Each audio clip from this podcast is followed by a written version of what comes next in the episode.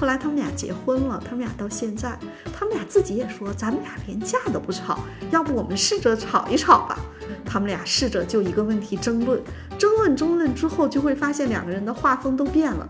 嗯，你说的有道理，对，嗯。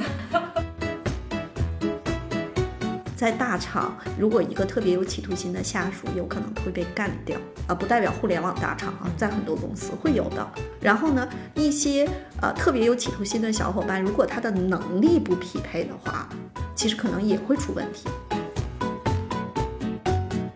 甚至对于我们自己来说，心和脑打架的时候，你是听心还是听脑？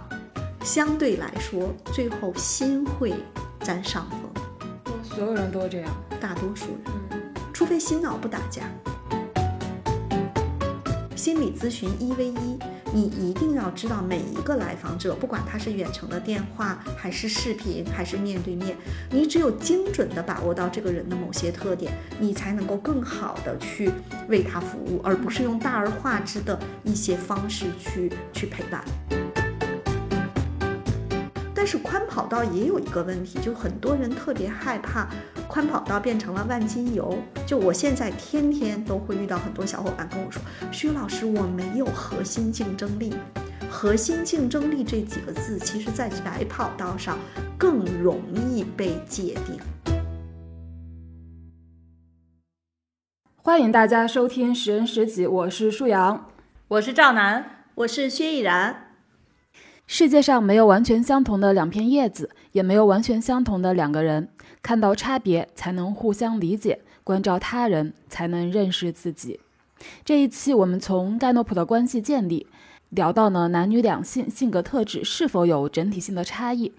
薛逸然老师贡献了他的观察，薛老师也回应了两位听友的问题，一个是关于心理咨询从业，另一个是关于宽跑道和窄跑道的问题。我觉得大家可能都会有一些刻板印象，就觉得女性她是更看重关系和感受的，男性是更加目标导向和工具理性的。然后恰好就是我们另外一档播客《不爱学习》也有一期节目聊过男性特质和女性特质的问题。就当时我在节目里面就表达了两个意思，就一个是我觉得男女他先天条件是有差异的，就比如说大脑它这个基础设施就是不太一样。只不过这种差异的复杂性，我们未必能够就是准确的在人格气质这个层面去描述它。还有另外一个意思是说，就不管是先天差异也好，还是社社会文化的规训也好，总体上看，就男性还是更加目标导向一些。就当时我觉得，呃，我在节目里，我就我自己已经把话说说的比较滴水不漏，但是节目放出来之后，还是有一些听友就情绪比较激动的在那反驳，他们的意思是。就是男性气质、女性气质是偏见，最多就只是一个社会文化规训的一个结果。那薛老师就是我要问到那个你可能不太擅长也不太 愿意回答的问题。根据你看过这上千份报告，你你有没有一个总体的感觉？就是如果进行一个比较模糊的性别比较的话，舒阳再说说这样，舒阳你要又给这个新节目也挖个坑吗？嗯，其实还是会有差异的。是这样的，就是，呃，第一个是大多数的男性，嗯，其实在关系建立那一趴是弱的，嗯，就大多数。但是我的确见到不少，也见到一些在关系建立比较强的男性，嗯，但是他总体是女性在这一趴更多，男性在这一趴更少。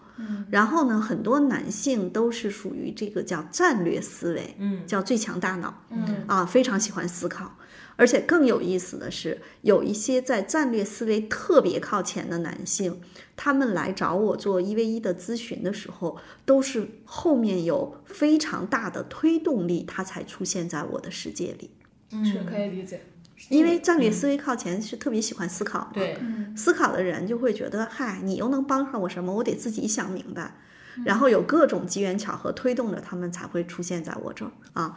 但是呢，偏这种就是关系建立靠前的人，他们很容易，比如说他们身边有一个朋友说说，哎，那个我去找徐老师聊了，收获特别多，你也去找他们聊一聊吧。啊，他会更愿意。这个里面呢，我们分出来不谈男性和女性，我们就去谈人的大脑的这个偏好。比如说分析这个才干在前的人，分析加思维，不管男性女性，他们其实都更理性。嗯嗯嗯但是什么和谐、体谅、个别、交往、适应在前，分析和思维如果在后，尤其是分析在后，他们都会更加感性。那如果我们会说女性感性的人会相对多一些，嗯男性理性的人会相对多一些。但是如果是女性的理性的小伙伴和男性感性的小伙伴，我觉得那跟大熊猫一样，其实是值得保护的。嗯就是在某种意义上，他们身上其实是有可能非常独特的优势啊。所以这个点呢，是我觉得啊、我不认为是这个叫呃，因为我特别喜欢研究人叫出厂设置。嗯啊，我讲一个例子哈，我有一个朋友，呃，他年龄不小了，男性应该四十多岁。啊、我跟他这两年都没有再见过，但是呢，之前我记得我们在上盖洛普优势教练课程的时候啊，啊，后来我们有一次聚会，他讲到了这个例子。他当时在我们共同去认证盖洛普优势教练的时候，他还是啊某一个比较大的公司，其实是做市场做销售这样的一个岗位。他说他小的时候，他明显感觉到他不喜欢下去跟那个男孩子疯跑啊去玩儿啊，他可能更喜欢自己在家看看书。但是他爸爸是那种就学地质勘察的，所以他爸爸好像还是个国家什么什么运动员，就是属于你大概能够知道那种特别啊、特别能能跑能走的人。嗯所以呢，就觉得生了个儿子，天天在家，就老把他往外踢，嗯就出去，出去跟他们玩儿去啊！你看，然后呢，这个小伙伴，比如说有的时候跟小伙伴有一些冲突的时候，他是个男生嘛，他可能也会哭，他只要别说哭，刚有一个哭的模样，他爸就会急。啊啊，这个其实是我们所说的，我们在养孩子的时候，如果我们看到一个女孩子特别像假小子啊，那现在的父母其实更开明了，会觉得嗨，女孩子嘛，这样出去不吃亏。嗯，但是如果是这个男孩子看起来比较宅、比较温和，在多愁善感，这父母啊就有点受不了了，就会给他报各种班儿，让他去接受各种训练。嗯。所以这个朋友呢，当时就是在他父亲的这个这个这个压高压状态下，他一定会把自己那种敏感的那些特质会藏起来。那么在职场中很多年之后，他依然是属于在单位里头比较容易获得很多同事信赖，甚至愿意跟他说心里话的人。那你仔细想想，还是他感受力强，别人在跟他说心里话。他如果是一个我们经常说的那种特别钢铁直男，可能他也没有这样的一个特质。对，所以那个特质是天生的，但是在这个社会的层面，其实对这个特质，尤其是在过去的传统教育中，包括现在。都是不认可的。然后呢，我们再举一个例子，如果一个女生天生强势，别说过去了，现在我们会觉得什么？说一句不好听的，终有人说：“哎呦，这姑娘嫁不出去，人家嫁得出去，嫁不出去跟你有啥关系？” 但是大家为什么说？其实这也是社会刻板印象。但是我知道，不管是那种非常敏感的男性，还是天生强势的女性，真的这都是天生的特质。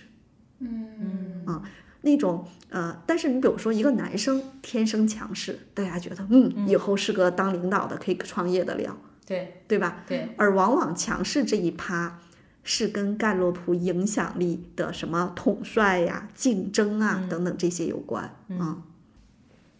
哎，我再讲个例子吧，这个例子太有意思了。我今天下午在看我们的这个问题清单的时候，我就特别想说，我们有一对儿朋友，他们俩分别叫老杨和老高。听到这段的时候，请他俩自己鼓鼓掌哈。然后呢，他俩其实年龄并不大，都不到三十，小两口。呃，我今天又特意把他俩的盖洛普的报告呢都拿出来了。原因呢是他们俩当时谈恋爱的时候，双方父母就问你们吵架吗？他们俩说不吵呀，为什么要吵架？当时双方父母都有一个感觉，不吵架怎么可能是真爱呢？这个这个事情说，那可能，哎呀，还没到吵的时候吧。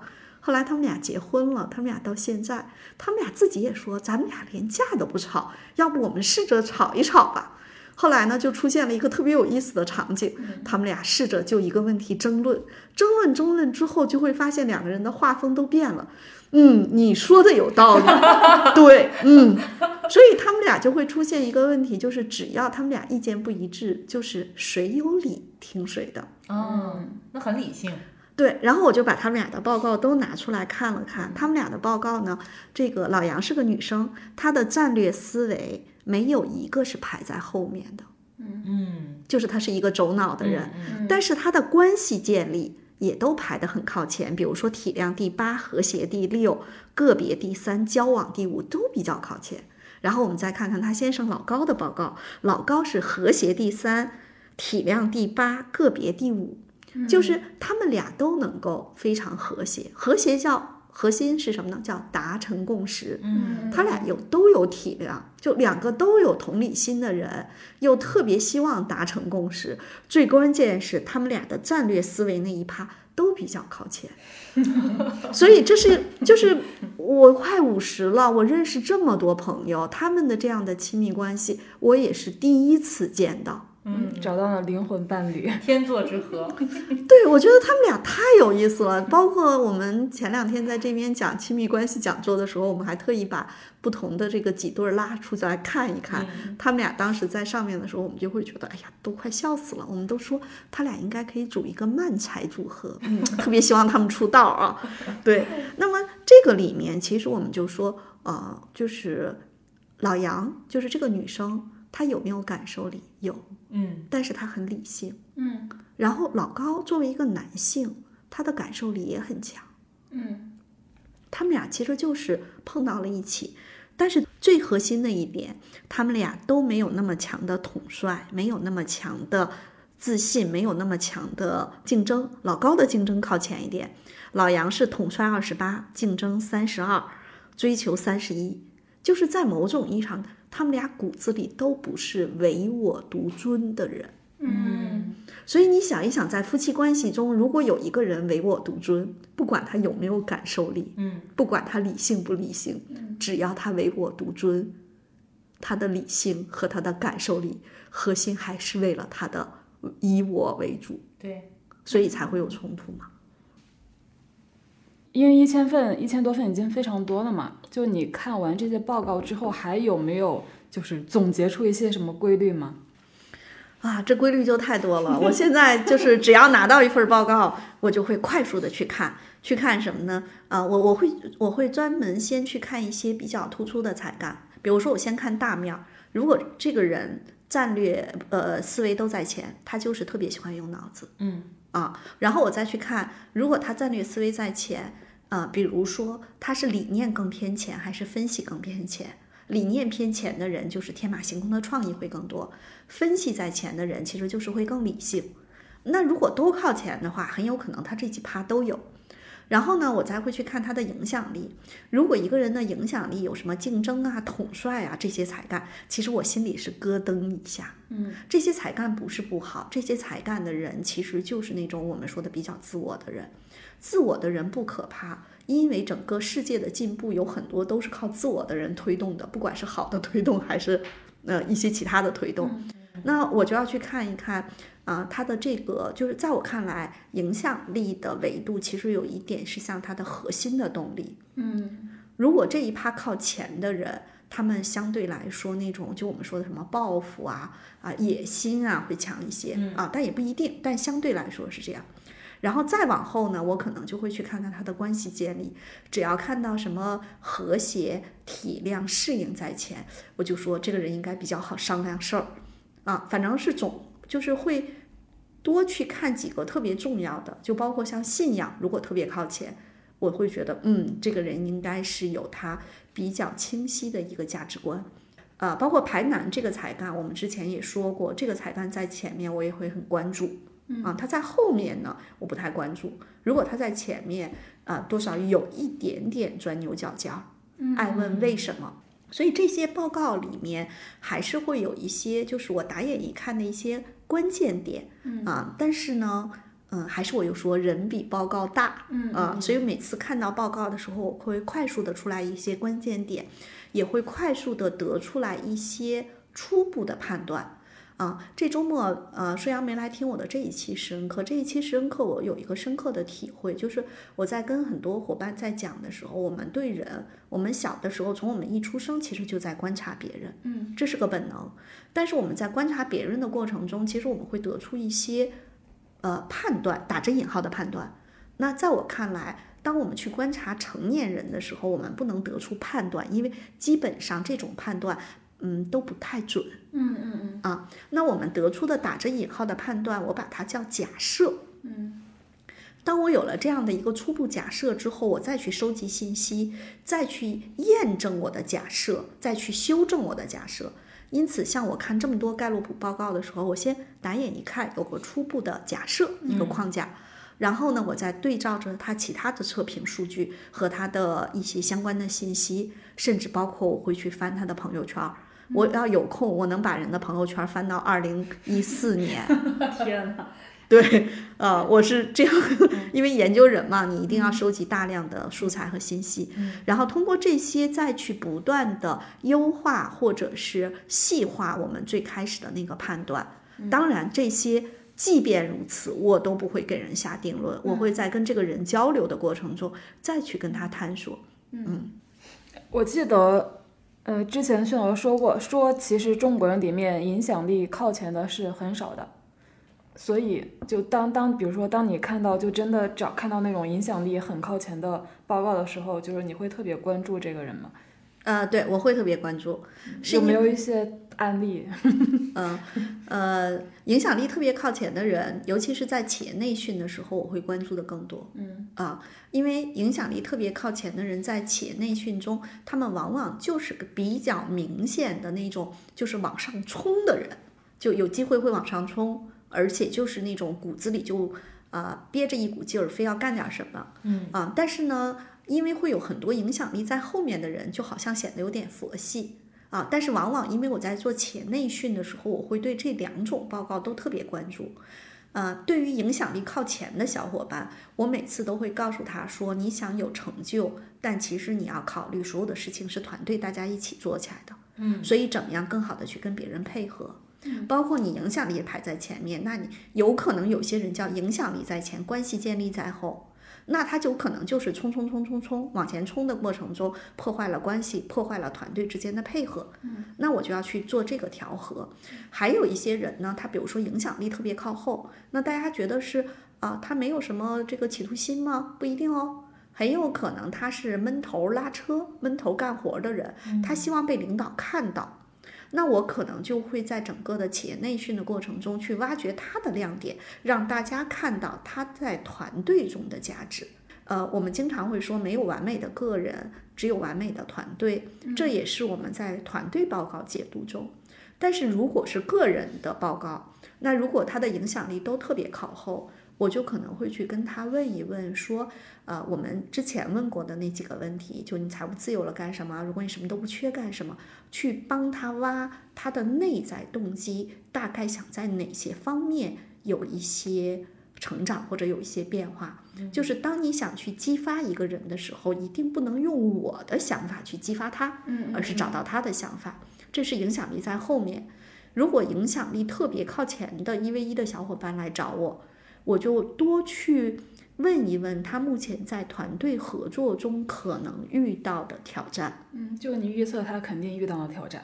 啊，基本上会有，就是有可能是他冲冲冲，因为其实我们说一句不太好听的话，在大厂，如果一个特别有企图心的下属，有可能会被干掉。嗯，啊，不代表互联网大厂啊，在很多公司会有的啊。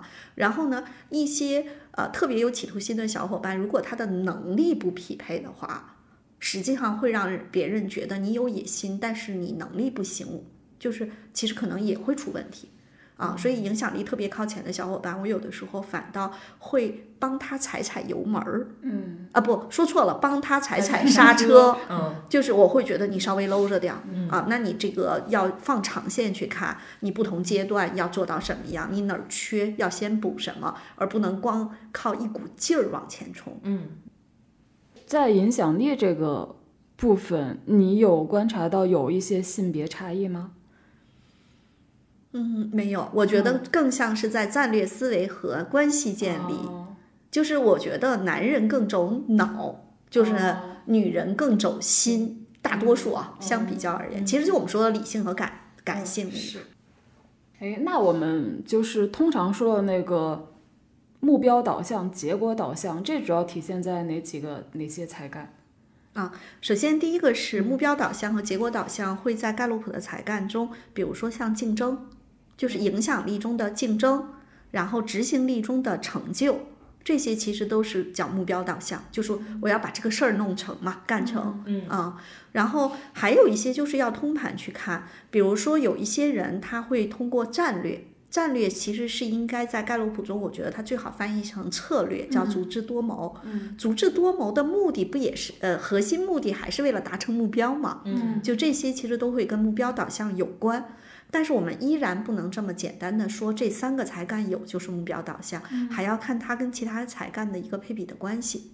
嗯啊，然后呃，我以前听过一个说法，就说呃，心理咨询师里面就那种偏感性的男性咨询师，其实是比较受欢迎，或者说比较适合这个职业的。然后，然后我们恰好有一位叫做拟然的听友，他现在是一位正在受训的心理咨询师。他问了我们一个问题，就说怎么看盖洛普报告里面有利于做心理咨询的优势有哪些？嗯嗯，他的真名叫李然。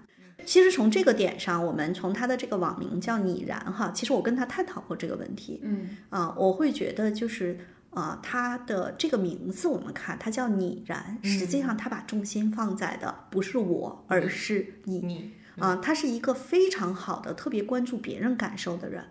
啊，这个小伙伴呢，我们先跳出来来去讲哈，就是，呃，我们这么去想，就是心理咨询师一般来说，我们面对的场景都是来访者可能遇到各种的情绪的困境、心理的困境，他需要一个非常好的倾听者。嗯，对吧？嗯比如说，呃，我我个人觉得我是不适合做心理咨询的。啊，我做管理咨询没有问题，做职业咨询也没有问题。心理咨询其实我不适合做，因为我更喜欢的是就事儿论事儿，解决事儿上面的难题。嗯，比如说在解决事儿上面的难题，如果遇到一些情绪困境或者他天生的一些个性上的特点，我会采取一些方式帮他把这个东西稍微挪开一点。比如说，我说，哎呀，没有人那么在意这个事情，你可以怎么怎么样。嗯，就是我会挪开，但我并不擅长去做心理咨询。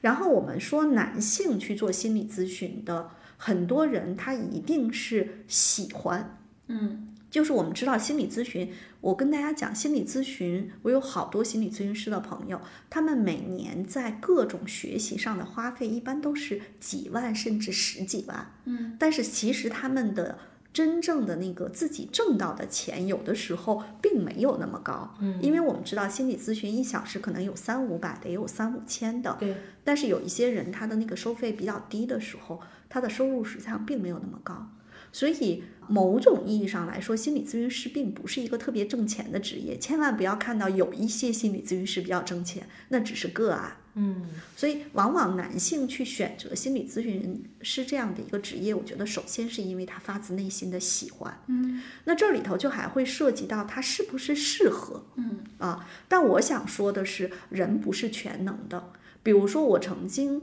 呃遇到一个产品经理，他之前是在北大学，就是用 part time 去学了心理咨询的，呃，去学了心理学硕士的课程，又去学了心理咨询的一些工具方法和理论体系。然后他在北大的那个里面，其实就他们的那个心理咨询室里面，其实他是呃出诊的，啊、也不叫出诊，就是他是应该是接受咨询的。嗯但他现在应该是互联网大厂的一个产品经理。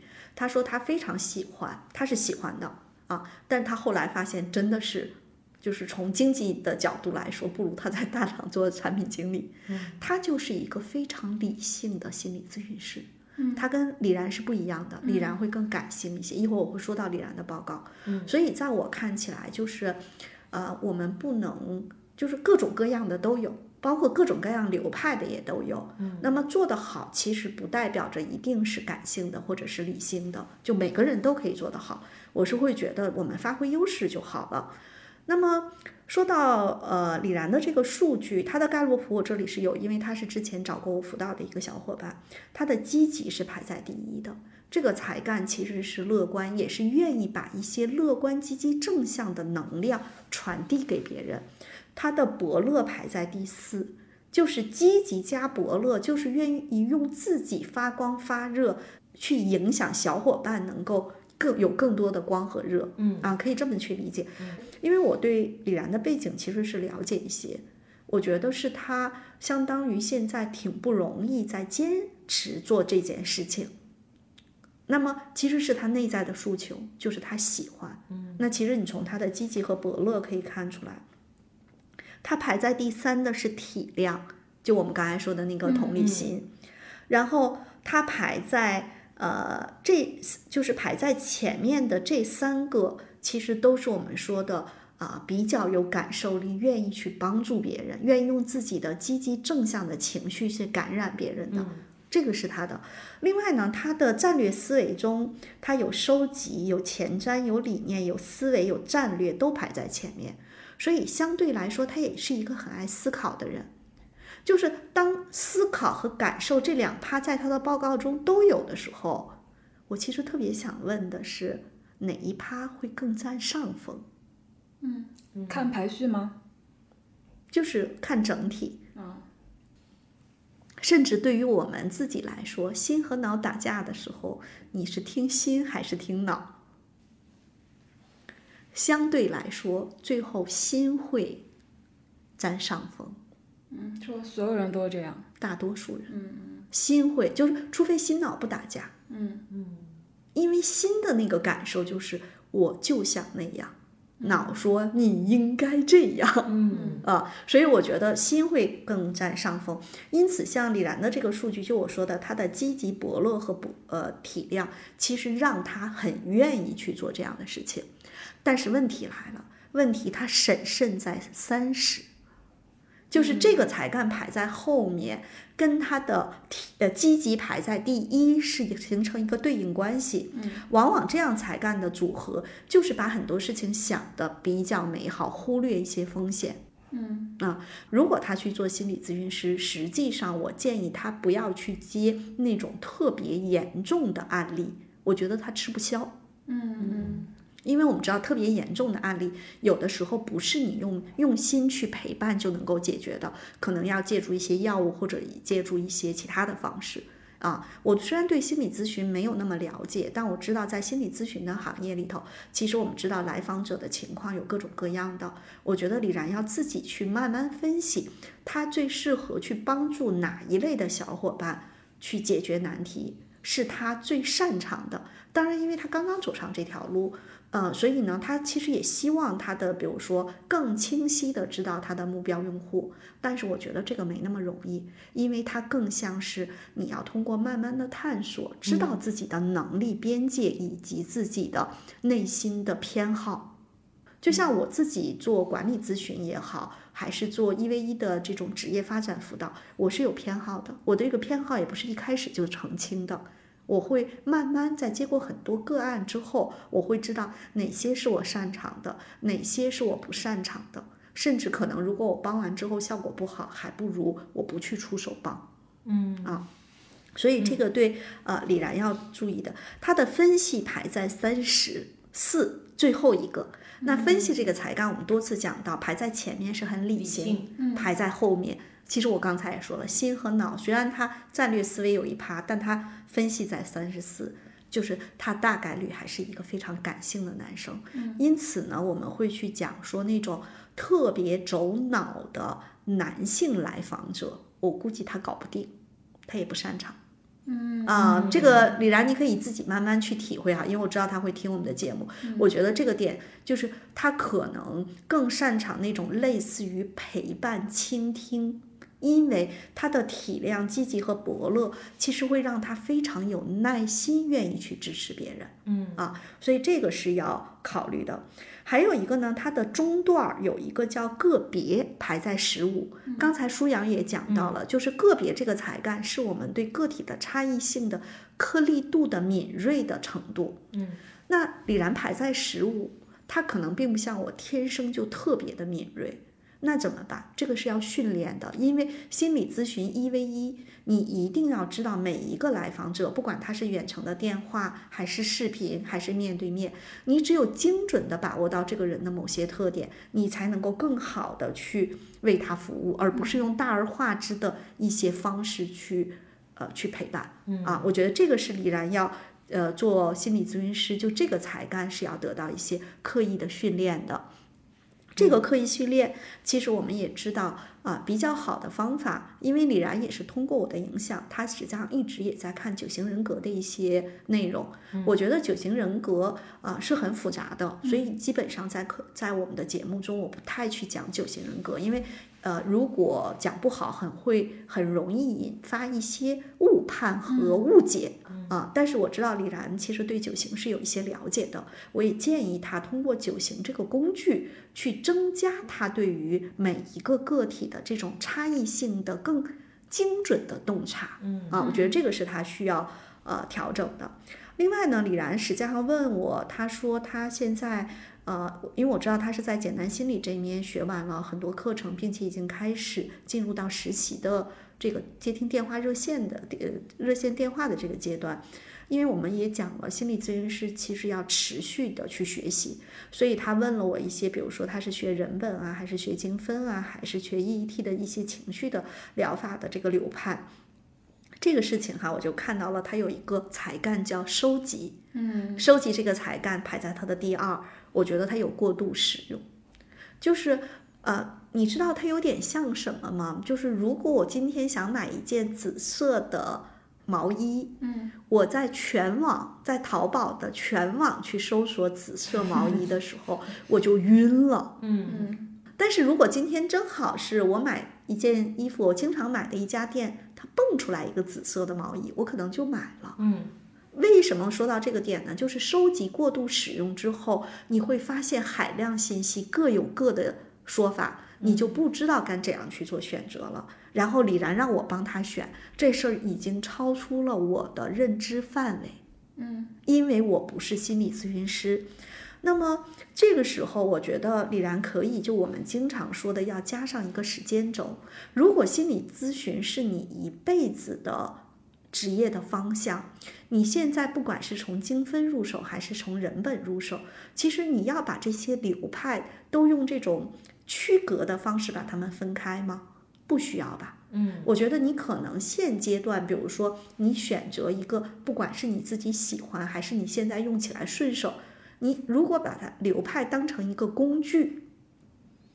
那其实就是从有见到无见的一个过程。那你现在选一个工具，那你以后可能到了一个阶段，你会再深入到另一个流派的学习中。我觉得，如果从这样的一个思路去考虑，有可能你就不会纠结在我现在是选 A 还是选 B 还是选 C。嗯，薛老师，你帮我选这个行业，我根本不熟，我怎么可能帮你选呢？嗯，好，那这个时候还有一种方法。就是的确是需要一些先行者帮他指路，这个先行者者一定不是我，但我告诉他一个方法，就是你可以去在行上去查这些心理咨询做的比较好的行家，因为有很多行家在他的自我介绍中会去讲他都学了哪些技术，啊，包括他都有过哪些经验，我觉得甚至他可以去约这个心理咨询师的行家聊一聊，说我目前这个情况。你建议我学哪些？嗯，但是呢，这个过程中，呃，我会建议，因为他积极排在第一，积极这个才干就是更积极、更乐观、更正向。嗯，就是我们举一个不太恰当的例子，我一直不喜欢用负能量这个词，我觉得负能量，我上次就说那叫不容易。嗯啊，但是如果我们把这个乐观和不容易，我甚至也不叫它悲观。不是他悲观，而是他在那个人生的低谷区，你让他乐观，他怎么乐观的起来？如果经历了一些巨大的创伤事件，嗯，那如果我们把不容易和乐观也用一到十分去做一个比较的话，比如说乐观是十分，不容易最不容易是一分，我建议李然其实可以去在这个四到六分的人群中圈定他的目标客户。嗯，为什么是四到六分？因为最底下的一二三特别不容易。实际上，积极这个才干太希望把爱、光和爱给到大家，但是特别不容易的时候，其实是很难给得到。但是如果一个人目前在四五分，实际上你可能给他光和爱，其实恰恰是有可能就会破土而出，看到了光和爱。我觉得这个是呃，我对李然的报告。啊，以及对这个人的了解给出的一个建议，当然这个还要结合李然自己去分析。嗯，另外呢，就是心理咨询师也好，职业咨询师也好，我们在做这个事情的时候，它既是我内心特别喜欢的事情，也是要考虑我们在做这件事情，如果作为毕生的职业，我们就是要有一些商业的思维。嗯。啊，因为如果他财务自由，他去做这个事情没有问题。嗯，但是毕竟他现在要每年花着几万，甚至以后更多的学费去学他这个专业的时候，他就要考虑我们经常做从商业的角度去思考。那我建议李然可以有时间用商业画布去啊锚定一下他的目标用户的分析啊，比如说就像我刚才说的，如果是四五六。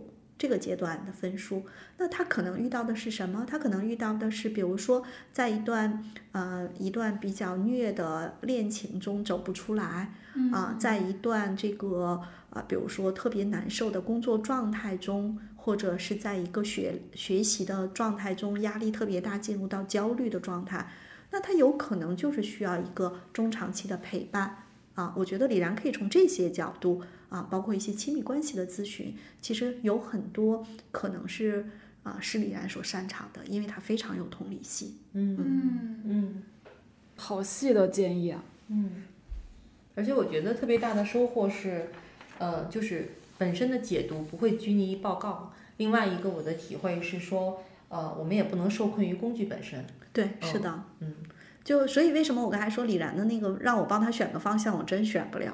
但如果你说一个小姐姐她是人力资源岗位，她给我了她的所有的报告，我知道她所有情况。她说：“薛老师，你说我是做 OD 还是做什么？那我有可能能帮她选上，因为我这最熟啊。”嗯啊，所以给别人提建议，一定要知道，我们有很多时候是有非常大的信息差的。我我觉得他就是在就是在说自己现在面临就在选什么心理咨询的流派之间纠结。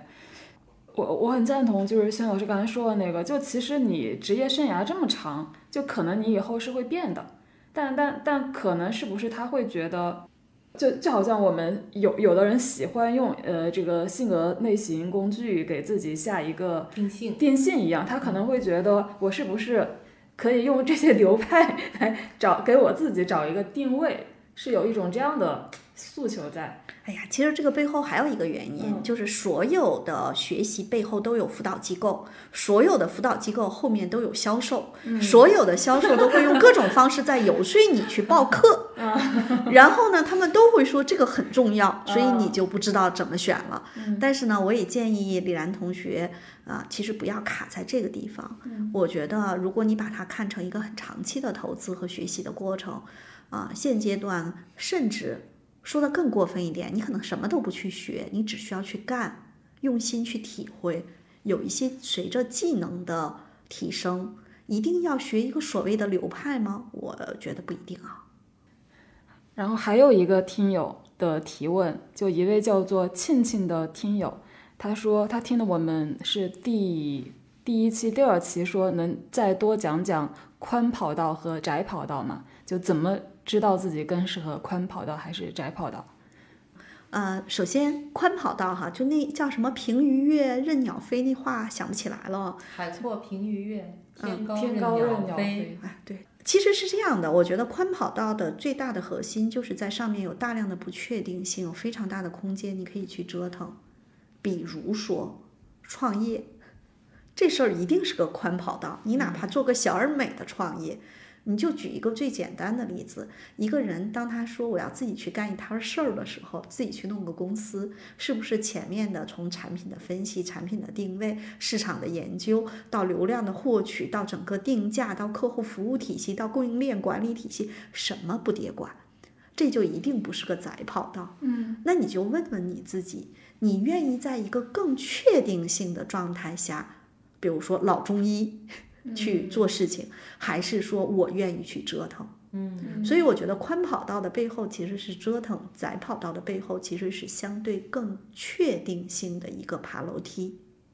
就是包括哈，比如说有很多父母特别希望孩子学一技之长，因为在中国嘛，其实我们大家都会觉得啊，一技之长，包括赵楠也是学财务的，是吧？哦，学经济，对对，嗯啊，那这个时候有很多父母在过去都会觉得，哎呀，会计退休了还能返聘，都会觉得这是个特别牛的技能，所以会希望孩子有一个技能。其实这个就叫我们说的窄跑道。嗯，但是我们再去想一想，那个如果啊，举个例子，如果一个小姐姐学了财务，她到了公司的财务部门工作，然后她发现财务太无聊了，非要想尽各种办法去了业务部门。那其实就从窄跑道进了宽跑道，哎，到了业务部门做了一段时间，做得不错。老板说，哎，我们要新投一个项目，你要不去那个地方做 COO 吧，负责运营。好呀，这个其实就是叫宽跑道。但是宽跑道也有一个问题，就很多人特别害怕宽跑道变成了万金油。就我现在天天都会遇到很多小伙伴跟我说，薛老师，我没有核心竞争力。核心竞争力这几个字，其实在窄跑道上。更容易被界定，嗯，对吧？比如说，我是一个眼科医生，一定是窄跑道了。嗯，那么前两天我不是去找眼科医生吗？那我我有个两个朋友，一个是儿科的眼科医生，够窄吧？嗯，还有一个朋友是做中老年眼睛手术的，好窄啊！嗯，啊，你看这就叫窄跑道。窄跑道实际上就是在这种大量的不呃就确大概率的确定性下面，然后有一技之长。嗯，但是有些小伙伴毕业可能就干了各种各样的事情，然后就会说：“哎呀，薛老师，我觉得我干这个也行，我干那个也行，我的核心竞争力是什么？”我其实特别想说，如果你已经三十多岁，你的前面的路就是在宽跑道里头折腾，那你的核心竞争力就是越折腾越牛。嗯，但是好多人不信这事儿，楠姐，你是不是越折腾越棒啊？对，我觉得就是一直在折腾。对呀，所以其实这就是我们说的宽跑道和窄跑道。